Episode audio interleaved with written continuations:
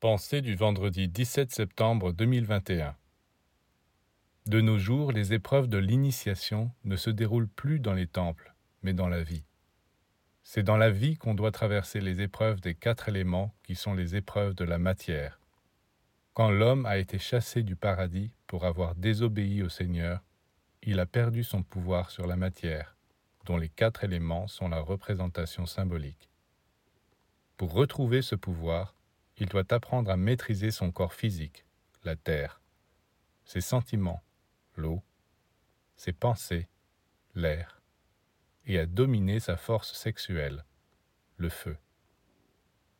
Mais cela sert-il encore à quelque chose de parler aux humains de la maîtrise de la force sexuelle? De plus en plus dans ce domaine, toutes les règles sont bafouées, et les jeunes, les adultes, ne pensent qu'à gâcher stupidement cette force cette quintessence qui est une condensation du feu sacré.